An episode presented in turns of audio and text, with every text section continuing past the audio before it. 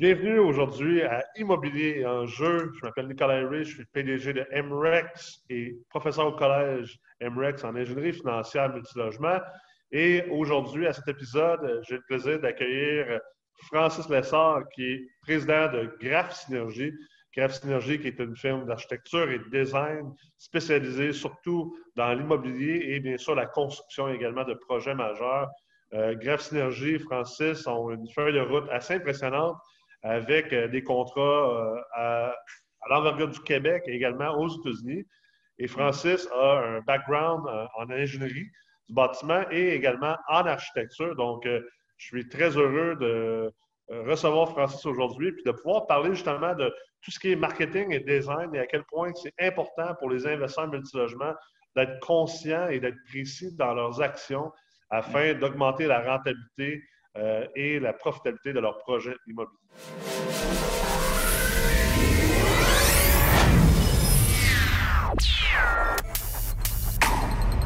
Alors, euh, merci. beaucoup d'être là aujourd'hui.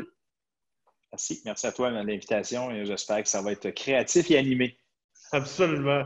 Est-ce que tu veux prendre peut-être une minute un peu plus euh, pour parler de ton approche, de l'approche Graph Synergie et, un mm-hmm. peu des projets dans lesquels que vous travaillez avec les investisseurs immobiliers? On, Graph, comme pour ceux qui ne connaissent pas Graph, en tout cas, c'est une agence, euh, une agence créative en marketing immobilier. Donc, c'est sûr qu'on on, accompagne beaucoup de développeurs, propriétaires, gestionnaires immobiliers euh, dans, dans, le Québec et euh, au Canada et aux États-Unis. Je dirais un peu plus tard, c'est quoi les, les segments de marché qui nous amènent à l'extérieur de la province et en exportation aux États-Unis. Mais Graph, beaucoup de nos clients sont des développeurs propriétaires d'immobilier résidentiel qui veulent diversifier des portfolios, qui veulent investir à long terme. Donc, euh, actuellement, le marché dans l'immobilier locatif neuf euh, est très, très fort. On parle de la démographie de baby boomer qui, euh, qui a beaucoup de demandes, mais aussi beaucoup de jeunes familles qui désirent avoir aussi des produits différenciés. Nous, on, accompagne ces développeurs-là en, en, optimisant, si on veut, leur, euh, leur, développement dans, les projets, euh, développement architectural, mais aussi développement de produits, euh, les unités, les, types d'approche clientèle, des fonds bras, des idées versus les études de marché qui peuvent être faites par des agences spécialisées. On challenge en fonction de la démographie. On les accompagne en créant toute une série de stratégies d'acquisition de clients aller chercher la clientèle, et les séduire, évidemment les outils de closing, marketing que les gens peuvent voir, mais aussi toute une stratégie de fidélisation qui touche euh, la création de data, de monitoring, euh, génération de leads qui permettent de fidéliser, si on veut, une clientèle euh, dans, le marché locatif et de plus en plus compétitif comme marché. Puis, quelque chose, je pense, de, simple à comprendre pour les gens qui sont à l'écoute présentement. quand on veut lever, exemple, un projet de construction d'un immeuble multilogement, je ne sais pas moi, d'une centaine d'unités, par exemple. Euh, généralement, une des premières étapes, c'est qu'on fait faire une étude de marché par euh, une firme d'évaluation agréée réputée. Mm-hmm. On peut penser à des firmes, exemple, comme Altus euh, ou à Québec, Gilbert Deschênes et tout ça. Exact. Et cette étude de marché-là va aller justement regarder la démographie. La démographie va regarder également les loyers médians, les loyers maximaux mm-hmm. et tout ça. Mm-hmm si je comprends bien, pour que les gens comprennent, le travail que, ta firme va faire pour l'investisseur, c'est d'être capable de dire OK, ça c'est beau, ça c'est une étude de marché, si on veut, vraiment économique. Mais maintenant, comment on peut la réaliser à son plein potentiel pour être sûr que, euh, exemple, pour le type de logement que tu es en train de construire, oui, la médiane est peut-être de 1300 par mois, puis le maximum à date a été de 1500, mais comment on peut faire en sorte que ton projet soit vraiment un, un grand chelem? Et qu'on ait cherché de 1500 et peut-être même le 1550 ou 1600 dollars de loyer, puis augmenter la profitabilité de ton projet de construction. Un, des éléments qu'on s'est aperçu dans l'immobilier locatif, parce qu'aujourd'hui, c'est un, segment important de l'entreprise, euh, il y a eu la période des condos. Il y a la période aussi des résidences personnes âgées qui eu, eu, depuis 7-8 ans, on travaille énormément là-dedans. On a appris beaucoup sur leur méthode de calcul, de valorisation, comment ça va coûter, quoi le loyer moyen, les services qui viennent avec. Eux sont, je dirais, c'est que c'est la Formule 1 du marché locatif, mais quelque part, ils doivent penser tellement de long shot en avant, tellement d'éléments de, service, tellement de services complémentaires que n'importe quel propriétaire ne fait pas. Il y a même tellement de variables que dans les discussions d'affaires qu'on a avec ces gens-là, dans leur mise en marché, la, différenciation entre un produit et un autre et quel type de clientèle on a adressé, quel genre de personne on adresse, même si c'est deux personnes de 75 ans qu'on adresse. Et il y, a tout un monde, dans, on prend cet exemple de marché-là, il y a tout un monde, leur économie, leur démographie, leurs enfants, la proximité, il y a toutes sortes d'éléments qu'on prend. Nous, ce qu'on fait, c'est que, ce qu'on s'est aperçu, c'est que de façon à contrôler la mise en marché d'un projet d'immeuble locatif, qui est aujourd'hui aussi important que si on faisait un condo à l'époque, les gens s'attendent à ça, s'attendent à être, non seulement à être séduits, les gens s'attendent à avoir un produit qui répond à leurs besoins court, moyen terme. Euh, les gens s'attendent à rester là longtemps. Donc, il faut être à l'écoute de ces gens-là. Puis, il y a un des exemples, euh, je dirais, d'évolution et de belles pratiques, euh, puis ça vaut la peine de regarder, c'est le projet qu'on a travaillé avec Kimon Star qui s'appelle Loge sur la rive sud. En face de chez nous, en fait. exactement, c'est tout proche. Et, ce projet-là a évolué dans le temps, puis je pense que ça a été un bel exemple d'évolution puis de produit qu'il a donné à une clientèle qui n'était pas ciblée au départ, mais qui a donné, qui a appris, il a appris de ses bâtiments, qui a appris de ses investissements, qui a appris d'être à l'écoute de son, de, son, de son, et qui est en, collaboration avec nous autres, qui devait après ça mettre en marché la deuxième phase, mettre en marché la troisième phase, puis comment influencer le design, le type d'unité, euh, la grosseur des balcons, un den, pas de den, le prix, les inclus, les pas les inclus. Euh, ça a demandé beaucoup d'écoute puis de retour en arrière. Donc, on parle de bâtiment qui est au départ de 60, 75, 80 unités, qui est monté à 150. C'est des phases de plus en plus grandes. Et, ça, a demandé beaucoup d'aller-retour. Et la seule façon d'optimiser, c'est juste fait phase 1, ben, l'étude de marché versus la réalité, c'était complètement deux mondes complètement différents. Et ça arrive souvent, c'est que dans la théorie, ça, pas, il peut arriver toutes sortes de choses entre la théorie de l'analyse de marché qui étudie le passé et qui prévoit un peu le futur, mais qui n'est pas, euh, malheureusement, qui ne peut pas prévoir les conditions du marché. Il ne peut pas comprendre qu'il va y avoir une COVID. Il ne peut pas comprendre qu'il va y avoir une récession internet qui, arrive deux mois après. C'est rare qu'ils vont prévoir ça. Et la stratégie de mise en marché, quand on fait du marketing ou de la mise en marché de ces projets-là, on arrive souvent dans le moment du futur et du, futur euh, court terme. Et là, il faut, revoir des fois les, unités, il faut revoir la mise en marché, il faut revoir la clientèle. Ce n'est pas toute la clientèle qu'on avait prévue initialement. Ça nécessite d'autres types de canaux de communication. Ça nécessite de revoir les plans d'architecture pour inclure des éléments de grossir des balcons dans certaines circonstances parce que la clientèle va être plus vieille qu'on pensait. Moins d'aménities parce qu'on va s'inspirer plus du quartier, parce qu'il y a un resserrement économique, donc il faut penser au logement peut-être un peu plus abordable avec les mêmes inclus. Ça, nécessite, ça, nécessite beaucoup d'analyse, beaucoup de, de, connexion vers les intrants. L'étude de marché est une première chose, mais le, quand on démarre la mise en marché et le, futur à, à court moyen terme est vraiment important il faut être vraiment à l'affût des tendances, à l'affût des, complexités, à l'affût des, changements d'économique parce que ça va influencer notre mise en marché euh, du, temps, du tout en tout. Et on va passer d'une mise en marché de création de valeur à une mise en marché dont on, se dépêche à liquider parce qu'il faut absolument remplir et on va couper les prix pour d'autres stratégies. Ça nous est déjà arrivé qu'on a dû faire ça parce qu'on avait mal fait la prévision. C'est vraiment, moi, je trouve ça, la construction d'immeubles locatif ou même de condominium, euh, c'est un domaine vraiment fascinant, justement, parce que euh, la plupart des gens qui écoutent présentement sont peut-être plus habitués à redévelopper des bâtisses existantes, mhm. euh, à, faire de l'optimisation d'immeubles à logement qui sont peut-être qui ont manqué d'amour.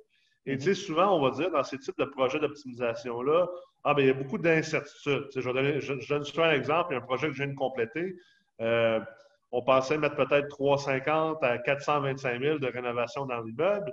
Au final, une coupe de surprises, euh, on s'est rendu compte que l'immeuble n'a jamais été isolé, pourtant construit depuis 1918. Donc, euh, il a fallu enlever tous les murs au grand complet, isoler la bâtisse. On s'est rendu compte que le logement au sous-sol était sur la terre, donc il a fallu défaire le logement au sous-sol, euh, faire couler une dalle de béton. Et, tu sais, un paquet de surprises comme ça pour arriver au final que le projet de rénovation a coûté 650 000 taxines au lieu de 425 taxines. Et là, je vais challenger. Je vais challenger J'entends souvent les gens dire dans le neuf, c'est plus simple parce que tu n'as pas ces surprises-là. Tu n'as pas ces surprises-là, non, mais tu as des surprises du marché parce que ton projet de neuf est beaucoup plus sensible au marché. Oui. Ben, il, est marché, il, est, sensible. Il est sensible dans. Il y a beaucoup d'éléments de, sur le coût de construction, le coût des matériaux. Entre le moment où tu as ton permis et le moment où tu réalises ton immeuble, des fois, il peut se passer un an. Entre cette année-là, à moins que tu aies closé tous tes contrats avec tes fournisseurs, Euh, ça peut, tu peux avoir une méchante belle surprise d'augmentation de 25% des coûts de construction en fonction de resserrement économique. Et ça, c'est vraiment fondamental. Maintenant, tu, prends ton exemple tantôt d'immobilier. Euh, j'ai acheté un immeuble et je me suis eu la surprise de voir qu'il n'était pas isolé, logement sur terre. Et là, je me pose la question, le matin, ton immeuble, tes logements moyens sont de combien? Par exemple, ils étaient combien avant? Combien après? Puis est-ce que tu tombes en compétition avec le marché du neuf qui, lui, peut, il va peut-être se rapprocher de tes tarifs que tu vas avoir besoin d'avoir? Et là, le, client, le client va avoir un choix. J'ai le choix de rester dans du vieux rénové pour un prix, puis pour 150 pièces de plus, 200 pièces de plus par mois, les gens vont le mettre. Je vais aller dans un immeuble flambant neuf, nouveau feature, Wi-Fi inclus, toute la patente, stationnement intérieur. Et là, là tu viens de changer, tu es un game changer complet. Et là, tu, la clientèle que tu avais, tu es obligé de garder tes logements abordables, à un prix inférieur à ce que ça te coûte réellement. Et c'est ça la dualité que tu as actuellement, c'est le neuf vient, est un game changer réel. Souvent, ils ont des sites de, plus en plus hallucinants. Ils investissent de plus en plus dans la, dans la qualité, dans la création de communauté. Ce que dans l'usager, ce n'était pas dans le mindset de l'époque. Alors, c'est un challenge pour les propriétaires actuels qui ont des gros parcs, par exemple, de, logements neufs. Leur stratégie de croissance, ils ont, eu une valorisation importante dans les dernières années. Mais que vont-ils faire pour léguer un leg à leurs enfants ou que ça continue de prendre de la valeur dans le futur? Euh, versus ceux qui construisent, qui construisent bâtir, bâtir, bâtir, bâtir, qui construisent du neuf et qui s'assurent d'une clientèle qui vont payer les gros prix pendant les, prochaines années. C'est un beau défi. Et, ça, nous, ça, c'est clair. Puis, tu sais, ça amène aussi. C'est pour ça que je trouve ça tellement intéressant, cette discussion-là. Puis, je pense que les investisseurs ne passent pas assez de temps à réfléchir à toutes les moving parts là-dedans parce que, sais, avec ce que tu viens de dire, par exemple, moi, le projet dans lequel je parlais, j'étais au centre-ville de Sherbrooke, qui est une ville euh, vraiment avec une immense vigueur économique présentement en mm-hmm. dehors de Montréal. Puis, euh, euh, tu sais, la décision à laquelle on est arrivé, c'est qu'au final, malgré les dépassements, ben, on a réussi. Au départ, on pensait injecter un 4,25 taxe incluse. On espérait aller chercher, faire passer nos, loyers des 4,5 d'environ 625 pieds carrés, donc pas très grand. On espérait les faire passer de environ. Il, y était environ une moyenne de 600 par mois à une moyenne de 950 par mois. Euh, et là, avec les rénovations, les augmentations de, des surprises, il a fallu changer un peu ce qu'on a fait. Fait que là, tu sais, à un moment donné, tu te ramasses un peu comme dans le milieu du lac. Est-ce que tu retournes vers l'arrière ou tu, continues à. Tu n'as pas le choix de traverser au complet? Tu sais, es, à un point de milieu. ce qu'on a fait, c'est qu'on a dit bon, mais regarde, on n'avait pas prévu faire des comptoirs de quartz, faire ce, haut de gamme-là. On va faire des comptoirs de quartz, les backsplash en quartz. On va mettre des affaires plus haut de gamme. Et au final, ben, on a réussi à aller chercher euh, du 1050 à 1150 pour des 4,5. On s'entend, on a mis 650 000 de rénovation dans un 7 logements qu'on a payé 420 000 L'immeuble, il est neuf. Il est techniquement neuf. Mm-hmm. Euh, on a même fait du travail de fondation. Sauf que, et, là, c'est là que cette discussion-là devient intéressante. Dans mon cas, moi, j'avais déjà eu la réflexion, mais je, sais qu'il y a plusieurs investisseurs qui n'ont pas cette réflexion-là. C'est que je suis prime spot au centre-ville, dans un mm-hmm. coin qui est en train vraiment de se renouveler. Et le, le, logement neuf qui va se faire dans le centre-ville, ça va être des grandes bâtisses et le 4,5, oui, ça va être des grands 4,5 de 1000, pieds carrés peut-être, mais ça va être du 1500, du 1600 par mois. Versus moi, j'étais à 11,50, ce qui est de l'air cher pour le marché de Sherbrooke. Mais en réalité, si tu as une vision avant-gardiste, c'est pas cher. Je me rappelle, il y a des gens qui riaient de moi qui disaient Ouais, non, tu connais pas Sherbrooke, tu n'auras pas ça, parce que les gens étaient comme un 4,5 à Sherbrooke, ça se loue 700$, 600$ si tu es chanceux. Donc, et, là aussi, ce qu'on se rend compte, c'est que beaucoup des projets de construction neuve mais sont en périphérie, sont en banlieue. Et là, tu n'as pas cette espèce de vie de quartier-là qui est en train de se redévelopper dans le centre-ville. Ça, c'est Ça, la, mise en marché, puis c'est sûr que, tu sais, nous, dans nos clients, on n'a pas. J'ai, j'ai, pas dans mon, dans mon segment de clients, j'ai beaucoup de promoteurs, développeurs qui développent des portefeuilles euh, de, plusieurs centaines de portes par année. C'est euh, des gens à Montréal, partout, euh, des gros, des gros groupes qui développent. avec le, projet de c'est plusieurs centaines de portes. Là. Ben, là, je me dis, je vais travailler avec des promoteurs, des développeurs qui en construisent énormément, que ce soit de la famille Chad de Montréal, les anciens euh, Adonis qui développent beaucoup à Québec. On parle d'un parc à près d'entre 800 et 1300 portes dans les prochains deux ans développés. À Montréal, j'ai des, parcs de 700 800 000. J'ai et Cromwell qui sont 5000 portes par année. Eux, ils viennent counting parce qu'ils en développent beaucoup.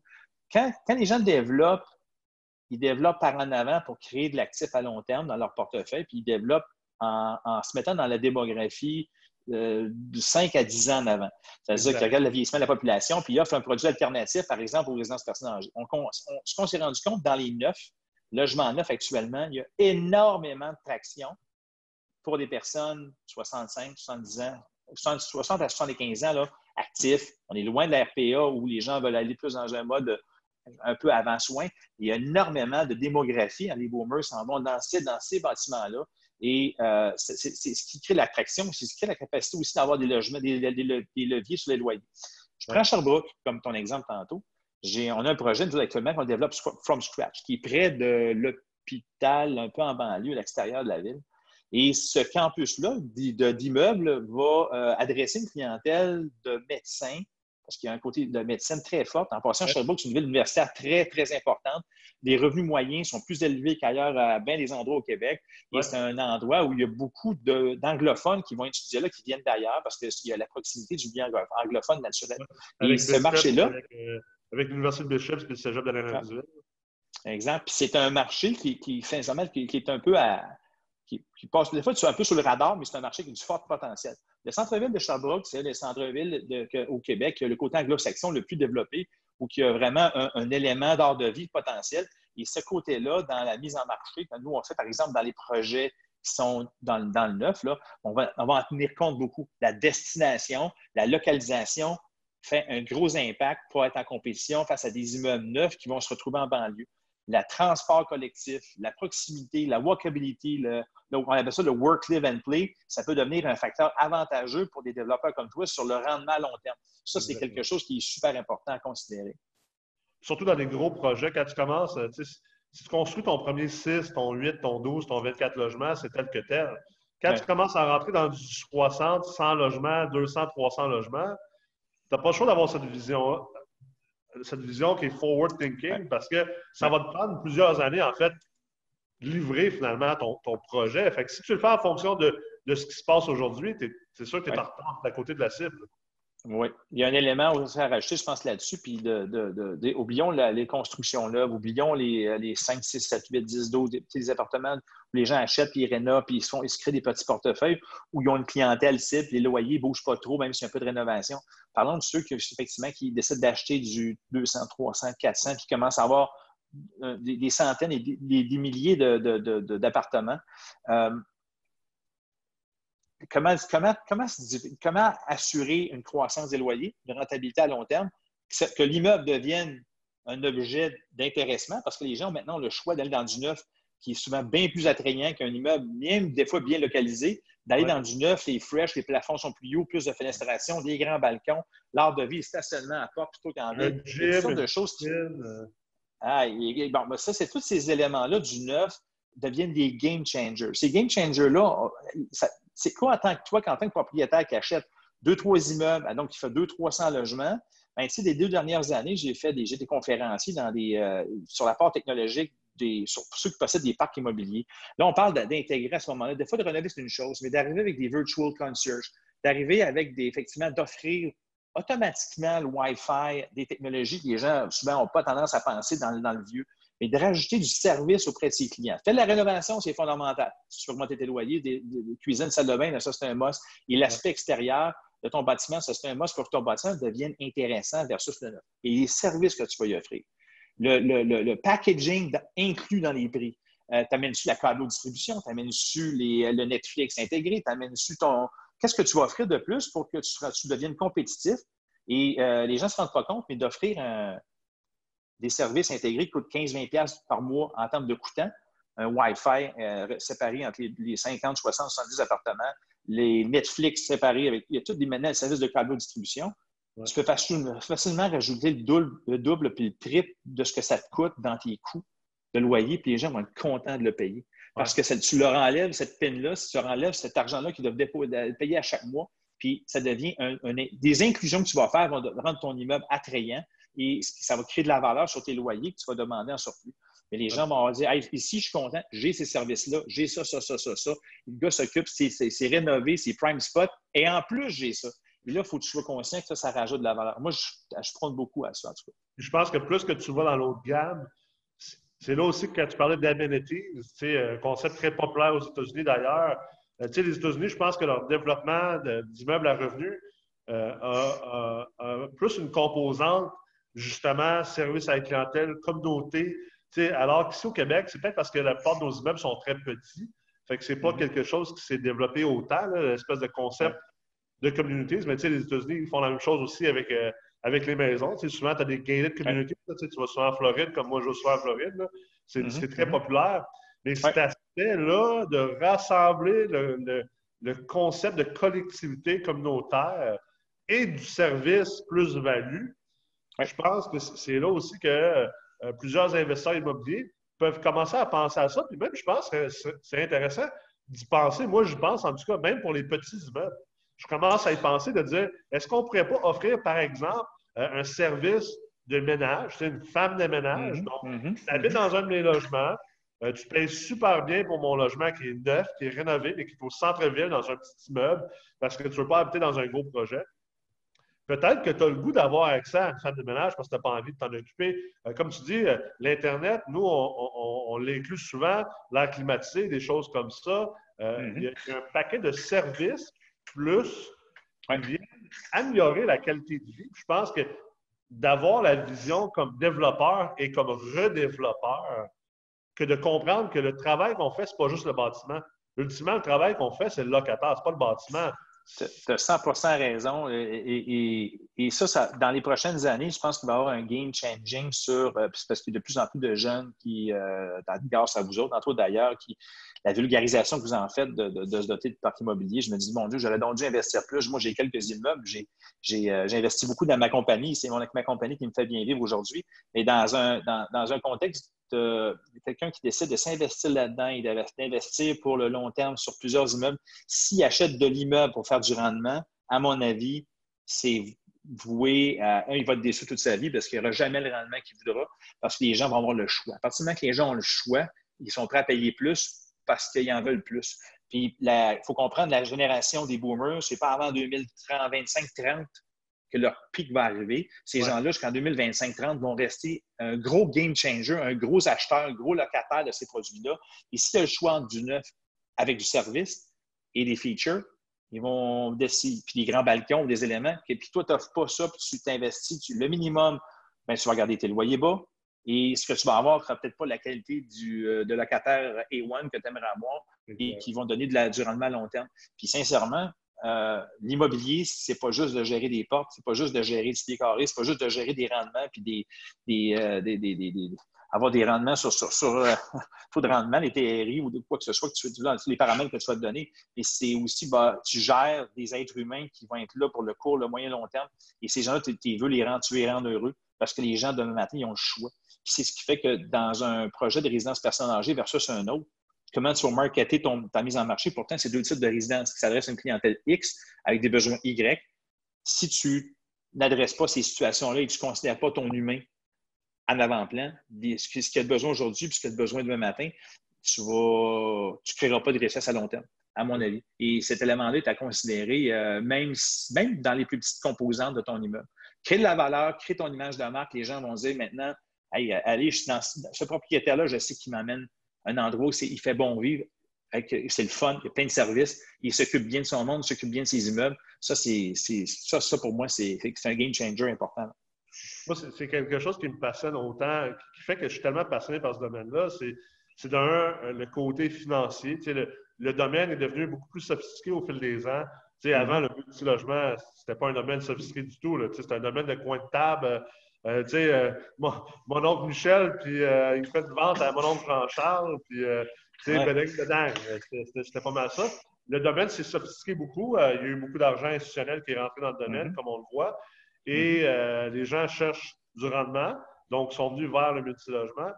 Mais, mais vraiment, ce que j'aime beaucoup de ça, c'est que contrairement, par exemple, à la bourse, c'est que là, on commence à avoir une sophistication financière de, de l'immobilier multilogement mais ça reste que le côté opérationnel, humain, entrepreneurial, hôtelier est encore là. Fait que tu dois être bon dans les deux. Tu dois être capable de maîtriser la finance, la comprendre. Et dans la finance, j'inclus également la, en fait, la finance économique, c'est l'économie, la démographie, tout mm-hmm. ça. Mais tu dois aussi comprendre que tu es techniquement un hôtelier. tu, opères des, petits hôtels ou, tu opères des hôtels à long terme. Puis plus que tu veux que ta finance soit positive, plus qu'il faut que tu opères comme un hôtel. Écoute, euh, c'est ça, ça, moi, là, c'est cette vision-là, pour moi, c'est comme raconter, c'est un storytelling en marketing. C'est la même chose. Ça donne un sens. Et non seulement ça donne un sens à la personne qui investit, par exemple, je, je prends ton exemple, de réfléchir à, être un hôte impeccable, parce que c'est ça, tu, es un hôte, carrément, c'est un, privilège que tu donnes à des gens d'habiter dans tes immeubles. C'est de traiter les humains, là, on est un peu philanthropique, mais en même temps, c'est quand tu traites tes humains d'une façon X, puis tu les, tu les, adresses comme étant des autres et des clients, et que tu t'en occupes euh, euh, de la bonne façon, à mon avis, c'est les clients, un, les, gens te redonnent, ça te redonnent ça. Tes immeubles, à mon avis, reprennent de la valeur parce que ce que tu fais comme entretien, ce que tu as comme réaction, ce que tu as comme long shot, comment tu traites tes. Puis tu vas développer tes immeubles comme des petits resorts, aussi petits soient-ils. Puis donner de la qualité, ça veut dire aussi à ce moment-là, c'est sûr que ça va arriver de comprendre ses finances, c'est fondamental, comprendre les leviers que ça peut t'amener, les services que tu y amènes supplémentaires. Dès que tu fais une rénovation, mais il faut que tu le fasses plus que sur le short term. Mais si tu le fais sur le long terme, puis tu te considères comme un hôtelier, tout ce que tu vas faire va être en fonction de création de valeur à long terme. Et, cette valeur-là, elle, va être mesurable assez rapidement par la rétention, la, hauteur de tes loyers, que de, la capacité d'attirer du nouveau monde, du bouche à oreille que les locataires vont faire. et, plus tu deviens, ton branding est bon en tant que propriétaire, plus tes immeubles deviennent un objet de désir. Je le dis un peu, un peu euh, peut-être que ça fait paraître pour certains bizarre, certains, certains de, tes, de, tes, membres de dire ça, mais c'est tellement, tellement vrai. Ce qui fait la différence entre un hôtelier et un autre, c'est la qualité de ses services, puis la qualité de ses amenities, puis combien il investit. Prends un, hôtel qui décide d'arrêter d'investir pendant 3, 4, 5 ans, perd, le monde et ses, unités deviennent des unités de. de, de, ben, je vais aller là parce que c'est pas cher. Quand tu vas là pour c'est pas cher, ben, tout ton parc immobilier perd de la valeur. Et aujourd'hui, je pense qu'on a pu plus se permettre de faire ça, même avec des petites unités, même si tu possèdes un duplex, peut-être dans ton monde de la même façon que tu aimerais te traiter si tu étais là. Ça va, ça va faire de toi un propriétaire heureux et qui va générer des liquidités à long terme. C'est ma vision des choses, en tout cas. Ah, c'est clair que ça, ça, se peut aussi que euh, les gens peuvent aller là parce que c'est pas cher, mais ça reste que. Puis, je pense que c'est un modèle à faire qui peut fonctionner, mais tu dois quand même être ce qui est le meilleur dans le pas cher. Tu sais, je vais prendre l'exemple. On, regarde, on reste dans l'hôtellerie. On s'entend, pas tous les hôtels, c'est le Ritz-Carlton. Tu sais, ça, ne se pourrait pas parce que pas tout le monde pourrait se payer ça. Euh, tu as des chaînes d'hôtels euh, au Canada, aux États-Unis qui sont très abordables, hmm. mais qui offrent vraiment un top de service dans leur, catégorie d'abordabilité versus d'autres. Exact. Je pense que c'est là qu'il faut être capable de choisir quelle sorte de modèle d'affaires dans lequel on veut entrer. Mais même si on va dans du moins haut de gamme, ben, ça reste que, comme tu dis, il faut être un autre. Puis il faut offrir le plus possible qu'on peut offrir économiquement, viable dans cette catégorie-là. Ça, ça veut dire, là, puis je ne sais pas si. Ce que ça veut dire, c'est de connaître tes, la compétition, connaître ton marché, connaître ta démographie, être, être en amont, puis de t'assumer en tant que. Tu parles, il y, a des chaînes, par exemple, la chaîne Starwood qui a, été vendue à Marriott, tout ça. Dans, dans cette chaîne-là, on prend de l'hôtellerie encore une fois.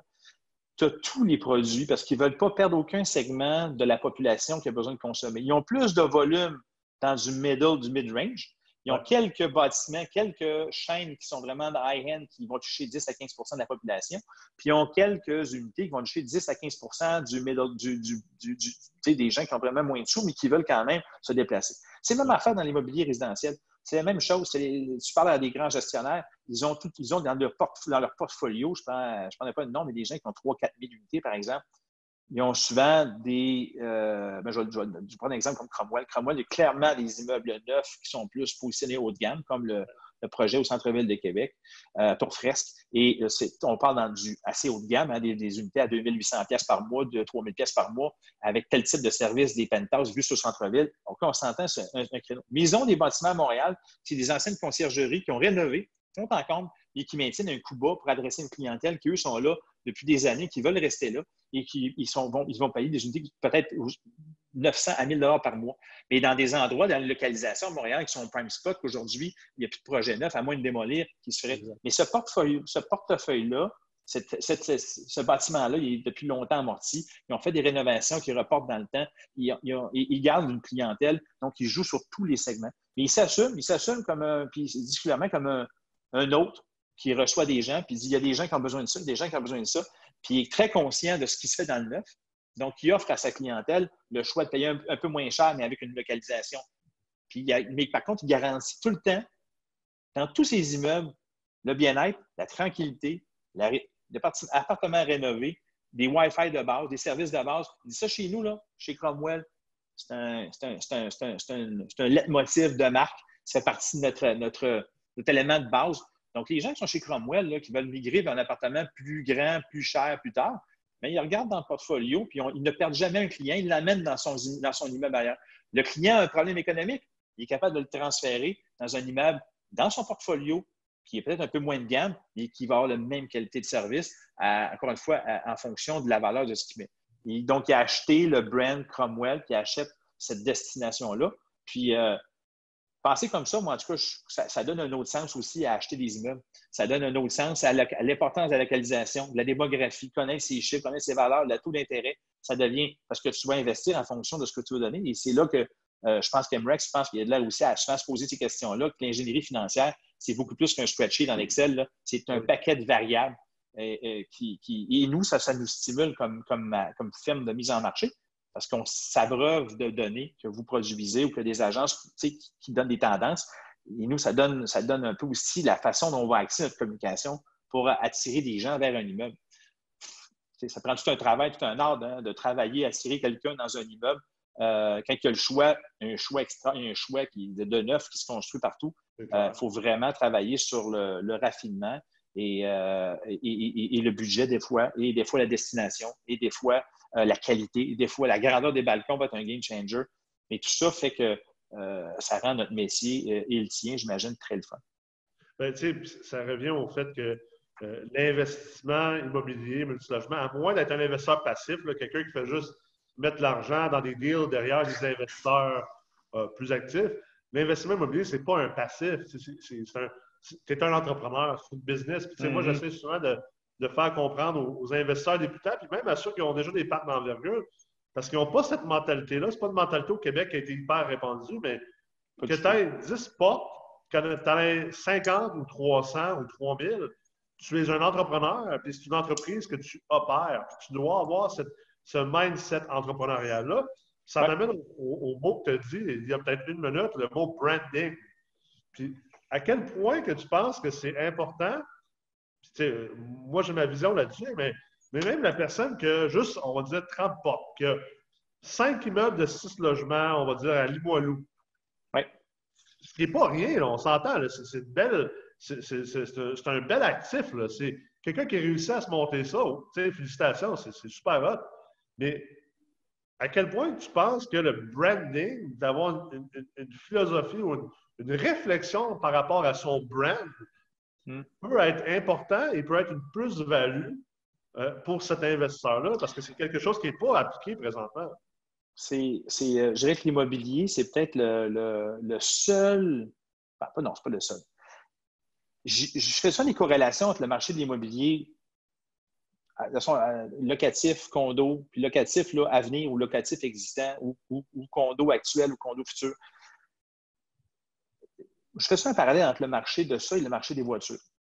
Puis là, tu te dis, ben, ça c'est un drôle d'hasard, c'est bizarre parce que quelque part, euh, les gens, ben, les gens vont s'acheter des voitures, souvent, les plus passifs vont prendre des voitures, ils vont les acheter, puis ils vont les mettre sur 5, 6, 7 ans, ils vont les avoir à peu près 10 ans, ils vont les conserver. Si, mais, si, les gens se préoccupaient souvent un petit peu plus de, leur, de leurs immeubles, à mon avis, non seulement ils ne pas juste des, loyers puis des rénovations quand ça, ça, plante, mais il, offrirait un service pour dire ça ne me tente pas que la personne s'en aille pour aller racheter chez mon voisin parce qu'il y, a plus de services puis je ne les ai pas vus passer. C'est effectivement un business à temps plein. Tu es l'hôte de quelqu'un, tu héberges des gens c'est un métier d'héberger des gens. C'est un métier de s'en occuper. C'est un métier de leur donner du service. Ces gens-là payent pour être chez vous. Ils s'attendent à quelque chose. Puis là, c'est là que la notion, c'est culturel au Québec. Historiquement, les proprios étaient majoritairement anglophones. On retourne au bloc 50 ans. Majoritairement anglophones, avaient une culture différente. avait une vision différente des choses. Il est arrivé la notion d'entrepreneur, de constructeur qui se construit des 8, des 10, des 12, des 14 logements, puis ils font ça, puis ils font des portes. Ils font des portes. Il y en a eu beaucoup dans les années 70, et des gens qui se sont montés des grands parcs immobiliers qui possèdent encore aujourd'hui. Euh, il y en a certains qui ont pris le, ils ont fait un virage client. Ils ont fait un virage client parce qu'ils s'apercevaient que ces gens-là, ce qu'ils faisaient, ils géraient des plaintes gérer des plaintes. Pour eux, avoir un parc immobilier, pourquoi il y en a certains qui en vendaient, ils géraient des plaintes. Pour eux, avoir l'immobilier, c'est gérer des plaintes. Le bon vieux vol de toilette à un samedi matin. Ça t'écœure d'aller faire ça. Pourquoi ça t'écœure? La personne est chez vous, dans tes immeubles, tu lui donnes un privilège de rester ses ailes, puis elle dit J'ai un problème. Tu pourrais l'aider. Ça, ça fait partie du service à la clientèle. Tu deviens un autre, tu deviens. C'est une philosophie d'hôtelier, c'est une philosophie. Puis la philosophie du, Airbnb a peut-être ramené ça un petit peu plus en disant Wow, je suis un autre, moi, je suis un autre. J'héberge quelqu'un à court, à moyen ou à long terme. Je suis quelqu'un qui s'occupe, qui met un appartement à quelqu'un. Je pense que c'est. Moi, j'aurais. Moi, quand j'investis, quand je développe dans des projets, autant je fais partie d'Ange Québec, on investit dans des projets. Tous les projets que je regarde, je m'implique dedans. Je m'implique dedans parce que je veux que le, promoteur qui développe, à part les projets que je, que je fais, que je fais avec mes clients directement, que la philosophie, c'est c'est une philosophie, une philosophie de long terme, que créer du bâtiment, c'est un, endroit où les gens vont aller vivre. Et pour créer de la valeur à long terme, il faut que tu traites ces gens-là de la bonne façon. Et c'est là que ton ingénierie financière, après, va faire du sens. C'est après ça que tes investissements vont faire du sens. Moi, je pense que les années, les années noires de l'immobilier, en, en termes de locataires, est derrière nous que les gens aujourd'hui vont aller vivre dans l'expérience, vont aller vivre pour avoir du plaisir, des services, et ils sont de plus en plus exigeants. Puis si tu ne leur donnes pas ça, c'est de faire extraction de leurs besoins, de leurs demandes. Puis je suis désolé, mais tout ce que tu vas devoir faire, c'est de baiser tes loyers. Baisser pour rester compétitif à même ceux qui vont louer plus cher. Ça, c'est ma philosophie de long terme. Je pense que comme propriétaire d'immeuble et de portefeuille immobilier, tu te dois aussi, tu sais, il y a beaucoup de choses qui sont subconscientes. Puis, euh, dans ce que tu ne fais pas, communique quelque chose avec les locataires. Puis, les locataires sont quand même intelligents. Et je vais prendre l'exemple, tu sais, par exemple, euh, euh, avoir un site web, avoir un logo, avoir un leitmotiv, comme tu as dit tantôt, une mission, une vision d'entreprise, la communiquer ouvertement, mm-hmm. euh, d'avoir justement une page Facebook, des choses comme ça. Peut-être pas pour chacun de tes immeubles, mais du moins, au moins pour ton entreprise. Sais, c'est pas si répandu les investisseurs ont comme pas le goût de mettre de l'argent là-dedans. Mais mm-hmm. ce que j'essaie, moi, souvent, de leur faire comprendre comme parallèle, c'est imagine si demain matin, tu t'achetais un hôtel ou un portefeuille d'hôtel, puis que tu n'as pas de site web, tu n'as pas un beau branding, tu n'as pas de logo. Euh... ben, bonne chance. Tu vas louer ton beau-frère et ta belle-mère, puis tu vas. Bonne ben, chance. Ça, tu arrives devant un hôtel un soir, tu es, aux États-Unis, mettons, tu es, es, au New Hampshire, puis là, tu es fatigué, tu es la route a été plus longue que, prévu. Puis là, tu passes devant un hôtel. Il n'y a pas de logo, il n'y a pas de pancarte, il n'y a rien. Tu t'en vas sur Internet, il n'y a rien qui sort. Est-ce que tu vas aller loger à cet hôtel-là? La réponse, c'est non. Mais dans le multilogement, je, je trouve que ce n'est pas des immenses investissements. On ne parle pas de se faire un site web à 100 000 On parle de se faire un site web qui peut être un site web WordPress avec pas trop de technologie dedans. Euh, faire un, branding qui va qui va être peut-être quelques milliers de dollars au final. puis comme je le dis souvent, une des meilleures manières de perdre 100 000 en immobilier ou de ne pas faire 100 000, c'est en chipant sur quelques milliers de dollars. Exact, exact. Ben, je trouve que c'est intéressant, mais tu sais, quelque part, c'est sûr qu'on parle de, l'impact du branding en immobilier du marketing. Puis le, branding est aussi vrai pour l'opérateur, l'autre des immeubles. Si l'immeuble, je dirais, les, les propriétaires ou les gestionnaires de l'immeuble sont derrière trois, quatre compagnies de gestion, puis tu fais un chèque à une compagnie à numéro, puis quand tu demandes quelqu'un, c'est une autre personne, un service virtual concierge que tu appelles, qui est quelque part un service de secrétariat mobile qui au moins répond pour des besoins, mais qui transfère ça à quelqu'un d'autre. Si tu, ne crées pas de. Si les gens ne savent pas qui ont affaire, je peux te confirmer qu'à moyen long terme, les gens qui ont le choix, ils vont prendre le choix d'aller dans du même, dans du plus cher. Je le vois dans beaucoup de vos projets. À partir du moment que le, lien, il se sent traité comme des clients, comme des gens, des, là, le concept de l'autre revient encore. Mais moi, je suis 100% d'avis de ça. Puis, de, quelque part, il n'y a pas de mauvaise recette. Mais donne un sens à, tes investissements, donne un sens à ce que tu fais. Ils vont rapporter, puis ils vont te donner euh, ils vont te donner une capacité, du ton site web va faire du sens, ta communauté Facebook un jour va faire du sens, ton, ta façon dont tu vas propulser tes unités, euh, que tu vas rénover, vont faire du sens aussi. La, pancarte sur ton immeuble, combien de fois je vois des pancartes sur des immeubles, je suis comme, c'est pas un immense investissement de mettre une belle pancarte sur ton immeuble. Tu, viens de détruire le visuel de l'immeuble que tu essaies d'allouer. Et alloué, ça date de 1978, je pense. La couleur, il n'y a plus rien. Tu es alloué euh, complet. Complet. 3,5, 4,5, 5,5 complet. Ouais. Euh, quand tu vois, ben, je veux dire, sincèrement, ça pour moi, ça donne ça, c'est une cage à poule. Puis ça, je ne dois pas payer plus que 600 par mois, elle est là. là. Avec, un logo fait au, avec un logo fait chez Bureau Agro. Ah, ben, souvent, il n'y a même pas de logo, mais de toute façon, le logo, c'est relatif, mais le, la présence en ligne, quand j'ai une plainte, je la fais à qui? Quand euh, j'envoie mon chèque, je le fais comment? C'est-tu facile? Y a-t-il un concierge qui est présent? Y a-t-il quelqu'un que j'appelle, qui est quelqu'un qui répond, qui est là pour répondre à mes besoins? Euh, ça, ça fait partie du branding d'un entrepreneur en immobilier. Ça fait partie des éléments clés qui vont faire que, wow, tabarnouche. Quand, même chose un hôtel, c'est la, même affaire. La seule différence hôtelier, c'est tu rentres, tu sors, tu rentres, tu sors.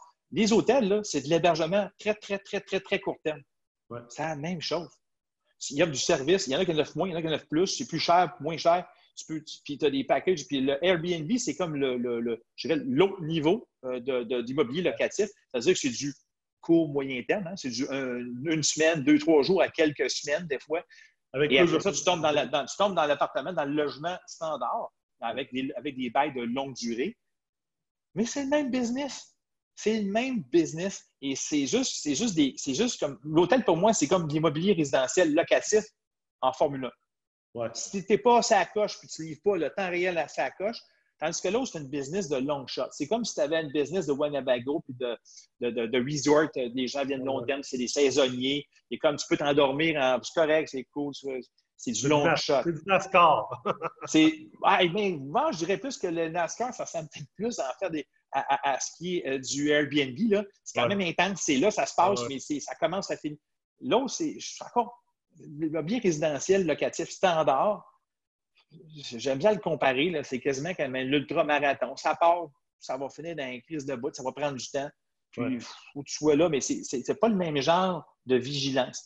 Mais le, le, rendement, il faut que tu sois là à long terme. Puis le rendement, ce n'est pas juste l'argent. Puis de t'espérer qu'il y a des bons taux d'intérêt. Parce que si le matin, il y a un resserrement, puis il y a un, resserrement économique et il y, a, des changements sur les taux d'intérêt, que tu aies 600 appartements neufs ou 600 appartements usagés, moi, j'ai l'impression que, le, locataire qui a le choix va aller dans, dans l'appartement neuf dans lequel c'est trouble-free, puis arrête de se faire chier parce qu'il va bien d'autres affaires à chercher.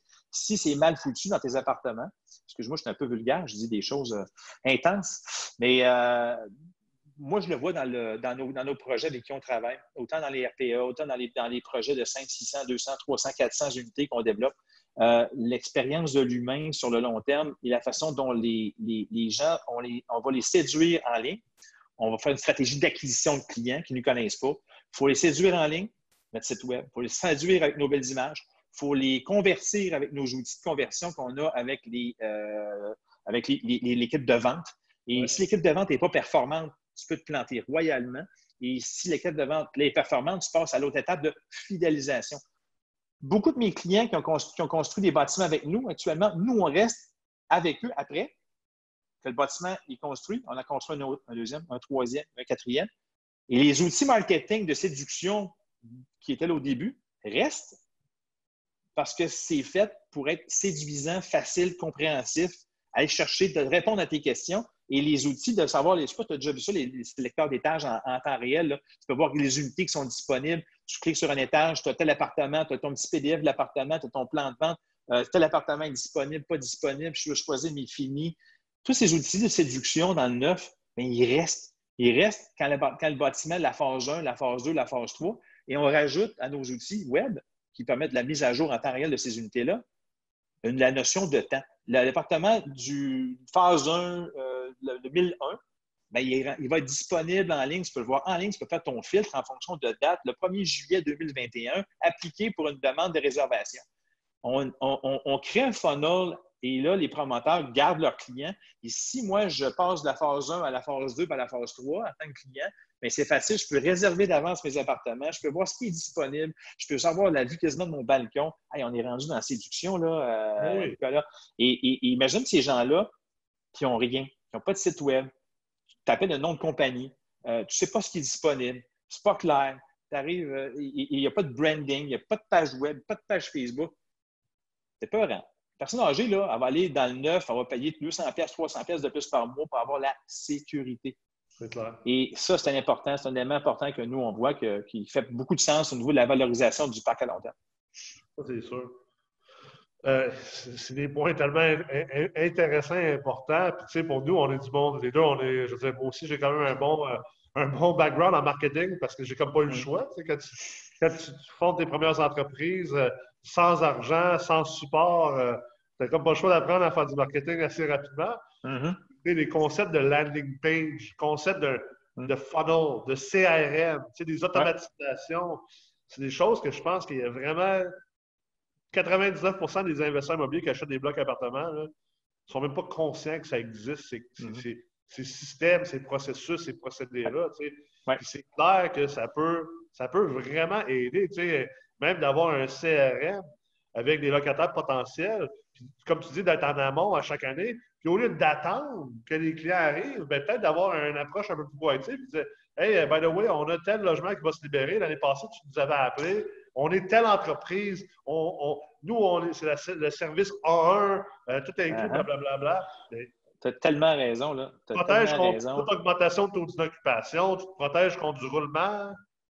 C'est, si tu considères si tu considères tes locataires comme des clients, que tu es un hôte, comme un hôtelier, tu vas te préoccuper de t'es qui, c'est quoi tes besoins, c'est quoi tes intérêts. Puis si tu ne loues pas cette année chez nous, l'année prochaine, je te rappelle, parce que j'en ai qui vont se libérer dans ma tour que tu voulais venir, dans mon appartement parce que tu aimais ça, mais finalement, il n'est pas disponible dans les dates. Je te connais. Et le CRM, pour ça, devient un outil de vente. Ça, ça, te prend. Il faut que tu aies un désir de service comme un hôtelier, même à petite échelle. Euh, un autre d'Airbnb, c'est la même chose. Si tu n'as pas de service, tu vas scraper ton autre d'Airbnb, puis dans le temps de le dire, les gens vont aller voir ailleurs. tu vas te faire scraper ta réputation dans le temps de le dire. Je pense qu'aujourd'hui, l'immobilier multilogement, il, il est rendu là. C'est rendu à cette étape-là. Puis, euh, c'est quand on parle de marketing, de mise en valeur, de, de CRM, de funnel, de, se créer des, des, personas, des clientèles, puis des, des ciblés, mettre un rappel dans six mois, parce que le, dans six mois, j'avais dit que je le rappellerais, puis je, il y a un pop-up qui me dit Rappelle M. Tartampion que tu avais loué pour le 1501 de telle adresse. Trouve-y des options, serre-toi-en. Et you care about people? They're going to care about you. Hey, my God, il m'a appelé, il s'est souvenu de moi. T'imagines comment tu deviens et là, si tu leur dis, écoute, mes logements sont, sont, un logement, je suis rendu à 1100, 1200 pièces, tu dis, mon Dieu, il est rénové, mais c'est tellement le fun, c'est tellement le fun que tu pensé à moi. Sincèrement, les gens vont considérer autrement. Puis nous, c'est sûr que dans les. On n'a pas beaucoup de clients. Je ne te mentirais pas de gens qui ont des parcs immobiliers old fashion, des plus vieux, là, des, vieux, des vieux. On a 80% de nos clients dans le domaine résidentiel locatif, multifamily. C'est beaucoup des projets nouveaux qui ont par contre, ce que je vois actuellement, j'ai beaucoup de clients qui m'appellent qui ont des repositionnements d'actifs. C'est qu'ils veulent faire. Ils veulent dire qu'est-ce que je dois faire pour repositionner mon parc ou deux, trois de mes qui étaient mes keyframes, mes key, euh, mes, mes, mes, anchors à l'époque? Là, je vois que ça se décline. J'ai la compétition de Logisco, j'ai la compétition d'un nom qui arrive avec du 9, du 9, du 9, du 9, avec Star qui en vont Comment je peux prendre mon, mon immeuble et le rendre, le rendre, le re-rendre sur le marché? Alors, on part sur le positionnement, sa localisation, les personnels, la clientèle qu'il y avait avant, la clientèle qui va aller chercher, euh, l'argent qu'il est prêt à investir euh, et, how bad do you, really want it? C'est combien de temps tu sais quoi ton taux d'absorption de nouvelle clientèle? Tu passes de, comme tu as fait, toi, tu passes de 600 à 700 à, 900 à 1000 pièces C'est probablement plus le même monde qui reste dans l'immeuble que tu as acheté. mais, mais, ça, ça prend de l'audace en maudit. Heureusement, tu n'avais pas 150 unités à louer. Mais euh, ça prend de l'audace parce que ton produit que les gens sont habitués de voir, bah, ce bâtiment-là, il est rénové, mais c'est bon, l'extérieur, ça paraît pas trop trop, les fenêtres sont changées. Et si tu rentres en dedans, tu fais Wow! Et là, la qualité de ton service va faire la différence sur les gens qui ça m'intéresse de payer 900, 1100, 1200 chez vous. Prime Spot, transport collectif, près des écoles, le work live play, il est super le fun. Puis là, tu te marketes, tu prends ses Facebook, puis les gens qui viennent te voir, tu as un nom, tu as, une personne, tu as un numéro de téléphone, un email, tu as, qualifié cette personne-là, tu la fidélises par tes, messages après. C'est comme ça, c'est comme ça que ça se passe. Euh, c'est pas pour rien que j'ai un business là-dedans, c'est comme ça que ça se passe. Puis, tu sais, mettre en place ces services-là, c'est pas, c'est pas l'affaire la plus dispendieuse. C'est un CRM, c'est sûr qu'il y en a des très dispendieux. Euh, euh, même nous, chez MREX, on utilise la grosse suite HubSpot qui coûte des milliers de dollars, mais il y a des CRM plus petits, avec moins de fonctionnalités, qui, coûtent vraiment pas cher.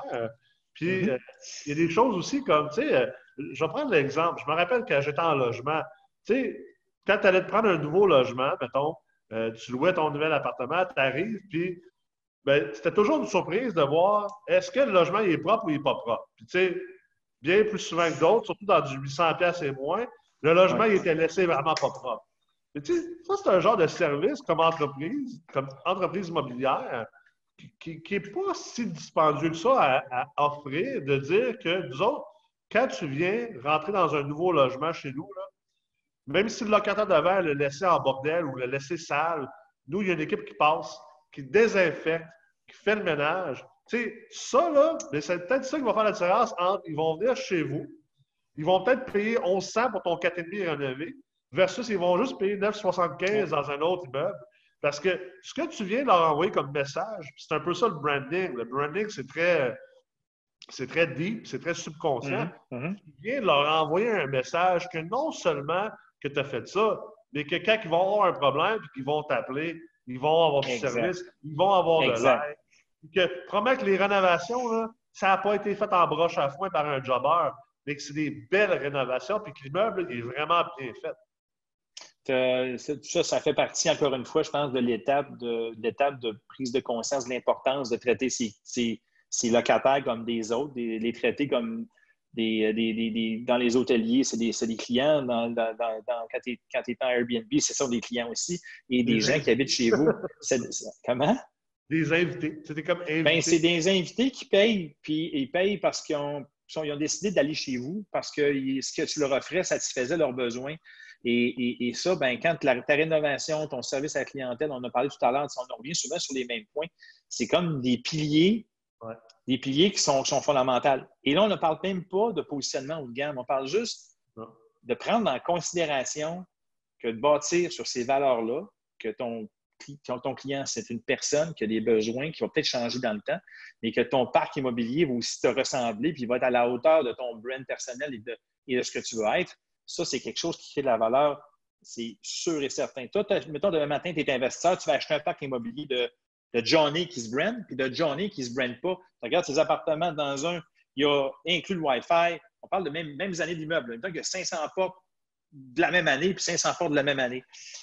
La personne qui, a, travaillé fort, qui a investi dans son portefeuille, qui a mis des niveaux de service, qui a toujours gardé ses appartements à jour, qui a gardé ses loyers, sa qualité de service et d'entretien à jour tout le temps, que quand il arrive dans l'immeuble, le monde le salue, puis te reconnaissent, puis disent Monsieur, c'est tellement le fun, votre équipe est tellement géniale. Et tu vas dans l'autre, c'est une équipe de gestion qui est là. Ils ont des virtual euh, euh, hommes de main qui travaillent là. C'est fait un peu de jobeux. Ils rénovent pas trop, le moins possible. Il y a des trucs qui coulent, c'est un peu sale. Qu'est-ce que tu vas faire? Tu vas-tu, je vais acheter l'immeuble, la gang, je vais l'acheter moins cher. Écoute, il est tellement moins cher. Puis là, je vais j'investisse pour rendre ça à niveau. Je redonne la qualité de service que j'ai pu faire. Tandis que tu achètes, tu achètes un train qui marche déjà, tu achètes déjà un investissement. Qui, qui, a le plus de valeur à long terme? Puis, qui, chez qui le locataire il va accorder plus d'importance à payer probablement plus cher de loyer à un? La réponse assez simple. Hein? De, quel parc que tu achètes les cash flows sont beaucoup plus stables et garantis versus ce qui est écrit sur le pro format que tu achètes. C'est clair. Parce que même, même immeuble, tu regardes, c'est deux types d'immeubles, 1975 1975 oui, il a fait de l'investissement, mais là, tu regardes après ça, puis il y, a des, il y a des locataires qui sont là depuis 3 ans, 4 ans, 5 ans. Lui, il a un roulement, de, ses loyers sont à 700 par mois. Lui qui est à naissant, c'est intéressant. Pourquoi ils sont à naissant? Là, tu commences à creuser. Là, tu te rends compte que là-bas, les clients sont fidèles, sont prêts à payer ça. C'est un autre type de crowd. C'est des gens avec des revenus moyens plus élevés et, et, ainsi de suite. L'exercice se fait assez rapidement. Encore une fois, chaque métier, chaque créneau a sa place. Mais si j'ai le choix, moi, aujourd'hui, en tant que consommateur, je vais aller à la place qui m'en offre le plus parce que les gens l'époque du. Euh, encore une fois, je parle du 80% de la population. Je ne parle pas des 15% les plus fortunés et les moins fortunés. Je parle de, la grosse, du 60-70% de la population active que tu adresses comme clientèle potentielle. C'est à eux que tu adresses. Connais-le, apprends à savoir c'est qui, analyse sa démographie, analyse tes compétiteurs, analyse ton marché, puis offre-leur un service à la hauteur de ce qu'ils s'attendent au prix que tu leur vends. Sois, sois fier. Sois fier parce que c'est là-dessus que tu vas générer du revenu à long terme. Puis ton branding, ton image de marque, ton, en tant que propriétaire, tes immeubles vont stand out. Et, euh, aujourd'hui, quand on se demande de faire un repositionnement d'actifs pour un 200-300 unités, on se pose des questions de branding en marketing comme si on faisait un projet de neuf. à ce point-là. C'est important, là. C'est important. C'est ça la compétition. C'est clair. Étant donné qu'on est en enjeu immobilier, euh, j'aimerais ça te poser la question. Tu sais, avant le COVID, euh, on, parlait beaucoup de, d'urbanisation, tu sais, de, ramener les gens vers les centres-villes. D'ailleurs, à Québec, euh, je pense que c'est, ça faisait partie du plan vraiment d'urbanisme que on voulait un peu mettre fin à l'étalement urbain. Il y a eu des longs moments d'étalement urbain. À Montréal, même chose. Et là, bon, ben, on veut peut-être ramener les gens vers la vie quartier, vers les centres-villes, le développement vertical et tout ça. Là, euh, avec le, COVID, le travail à distance, euh, mm-hmm. la recherche de nature et tout ça, est-ce que tu penses, puis là, c'est vraiment ton opinion personnelle, est-ce que tu penses que ce mouvement-là va finalement être estompé suite au, changement ou, ou, à la prise de conscience qu'il y a eu durant le COVID ou euh, non, on va continuer d'aller vers peut-être une réurbanisation de nos villes, puis un développement vertical, puis un redéveloppement vertical? Très bonne question. Euh, ma philosophie à discuter avec des gens qui ont fait des projets mixed use où on, crée des projets de densification de centres d'achat qui sont prime spot dans les centres urbains. autant Montréal, Québec, Toronto, aux États-Unis, c'est la même chose. Euh, Miami, même. C'est le même, même questionnement qui se pose je pense que ça va changer fondamentalement la vie pour 15 à 20% de la population. Ce 15 à 20% là de la population, qui, puis d'autre côté, tu as la démographie aussi des boomers, tu as la, démographie aussi des gens actifs qui ont la capacité de travailler à distance. Euh, moi, je pense que tous ceux qui sont dans les marchés urbains, qui habitent en banlieue, ça va changer leur vie dans un horizon, je dirais, de deux à trois ans. C'est sûr que ça va être un game changer. Les espaces à bureaux, euh, beaucoup de bureaux de comptables, d'avocats, d'assureurs, vont devoir repenser leur pied carré. Ça va faire quoi? Ça va faire des gens qui vont continuer à habiter en banlieue, qui étaient, puis les gens considéraient avant, considéraient la façon de travailler, la, densité, l'urbanisation pour venir en ville. Les transports en commun, c'est tout dans le temps, un peu l'interconnecteur. Et par contre, ce que ça va faire, c'est que moi, la COVID, ce que ça a provoqué dans beaucoup de mes clients, c'est que là, ils repositionnent, ils se disent, écoute, un peu, c'est en deux, trois ans, mon immeuble, que j'avais 130 000 pieds carrés de bureau, là, au centre-ville de Montréal, où j'avais 50 000 pieds carrés à Québec, là, je, viens de m'apercevoir que j'ai 25, 25 de pieds carrés de plus disponibles. J'ai deux choix. On repense nos aménagements de bureaux pour intégrer peut-être de l'espace puis relouer ces espaces-là. On intègre peut-être des garderies pour assister les gens à faire du, travail, mais revenir avec leurs enfants, ce qui va faciliter la vie. Il y a des, euh, je travaille avec des gros gestionnaires propriétaires d'une filiale de, de, de, euh, Manulife euh, au Canada qui gèrent l'ensemble de leur parc immobilier. Actuellement, ils prennent des immeubles, ils terminent les baux. C'était souvent détenu par le gouvernement, des, baux de, de gouvernement, des baux de grosses compagnies d'assurance. Ils terminent les baux, ils, vident le bâtiment complet et on repense avec eux les bâtiments de demain. Ce que ça va changer pour le, pour le domaine résidentiel après, c'est que les gens que tu disais qu'il y a un an, là, six mois, ils pensaient à dire c'était du sens de déménager centre-ville, proche du tramway qui s'en vient, avec des bâtiments neufs, des bâtiments de phare, machin, truc, à, proximité des pôles de transport. Là, ils se disent, attends un peu, c'est parce que 15 à 20 là de professionnels, on te dit, c'est parce qu'avant de décider de déménager, je vais peut-être rester dans ma maison parce que je suis capable de travailler sur mes 40 heures, je vais travailler 20 heures à la maison. Je vais faire des heures flexibles. Je vais aller au bureau quand il n'y a pas de trafic. Je vais emmener mon enfant avec moi parce qu'il y a une garderie insérée dans mon nouveau bureau parce qu'on a des pieds carrés supplémentaires. Et là, et mon transport en commun va peut-être faire, ben là, hey boy, ce qu'on pensait fouler dans deux, trois ans, il va se retrouver qu'il y a 15-20% de moins de population qui vont aller transporter transport collectif. Ça, c'est la première réalité. Deuxième réalité, il va se passer, qu'est-ce qu'on fait avec les bureaux excédentaires? Ça va faire quoi? Là, ça amène quoi? Est-ce qu'on fait des projets mixed Est-ce qu'on décide de prendre des tours, transférer tous les gens dans le même tour, puis de, de, développer une tour qui est en semaine tour de bureau en multi, multirésidentiel? Parce qu'il faut ramener des résidents en ville, parce qu'effectivement, il y a plein de monde qui veut, mais il n'y a pas d'offre. Alors actuellement, qu'est-ce qu'on fait? Avec tous ces projets-là, tout ce que ça a provoqué, ça va être une accélération de conversion de, je dirais, d'anciennes fonctions plutôt unifonctionnelles. Donc, euh, c'était des tours à bureau, du commercial standard, des centres d'achat, en projet mixte, où là, il va y avoir une prolifération de projets mixtes sur les axes de transport structurants qui vont faire que, genre, le choix maintenant d'aller habiter dans ces secteurs-là, qui vont être desservis par des transports, qui vont être desservis par des fonctions, proximité des travails, proximité de garderie, proximité d'SAQ, proximité de, restauration rapide, de grab and go. Et ça, ça va amener cette espèce de prolifération-là de projets. Mais ces projets-là vont être sur les prime spots de, transport collectif. Ça, c'est ma vision des choses. Ce qui va faire que, à court terme, on va sentir, il va créer cette espèce de gouffre-là de pénurie, pas de, de surcapacité de bureaux, surcapacité commerciale. On s'entend que des centres commerciaux, ils vont en perdre quelques-uns. Les promoteurs vont travailler à revitaliser leurs projets structurants. Actuellement, on en fait plusieurs. On pense déjà sur des dossiers que ça va être présenté dans cinq ans, genre. Mais ces projets-là vont faire que ça va donner des game changers, puis beaucoup axés sur les axes structurants de transport. C'est pour ça qu'il faut se dépêcher de connecter Rive-Sud et Rive-Nord à Québec. Sinon, on va créer deux mondes, puis ça va être le monde de la Rive-Sud, le monde de la Rive-Nord. Dans cinq ans, il faut qu'il y ait une percolation. Je ne parle pas de troisième lien, je ne parle pas de tramway, pas tramway, je parle de connecter ces deux, ces deux choses-là parce qu'à l'échelle, si on veut attirer du nouveau monde pour qu'on attire des nouveaux habitants, des nouveaux résidents dans la région de Québec pour meubler tous ces beaux bâtiments-là qu'on va construire et ou rénover, ça prend, on va prendre l'immigration. Prendre l'immigration, ça prend un projet de société plus grand que. Euh, et, la COVID a accéléré le besoin de densification ou de, de rendre une ville structurée et non pas morcelée. Québec, c'est une ville morcelée, on ne s'en cache pas. Le fleuve, les quartiers, les villes défusionnées, euh, l'aéroport qui n'était pas connecté avec des transports en commun. Tu as d'un côté le port qui est, un peu, isolé dans son monde à soi. Tu as la rive sud, tu as la Davie qui, est un, crée des pôles d'isolement, puis des, des, des pôles. Tu as les L'île d'Orléans.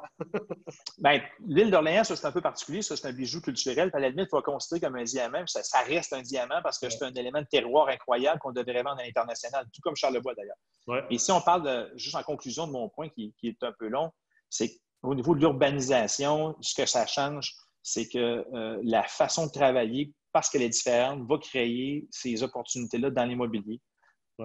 Par les faillites, va créer des des, opportunités dans le commercial et ça va obliger les propriétaires à repenser leurs immeubles en intégrant du familial, du résidentiel, de tout ça, RPA, locatif, condo, ainsi de suite, résidence court terme, euh, dans leurs immeubles, ce qu'on n'avait jamais vu avant. Et ça, ça va créer des opportunités, mais puis ça va être fait principalement selon, les, près des axes structurants de transport en commun.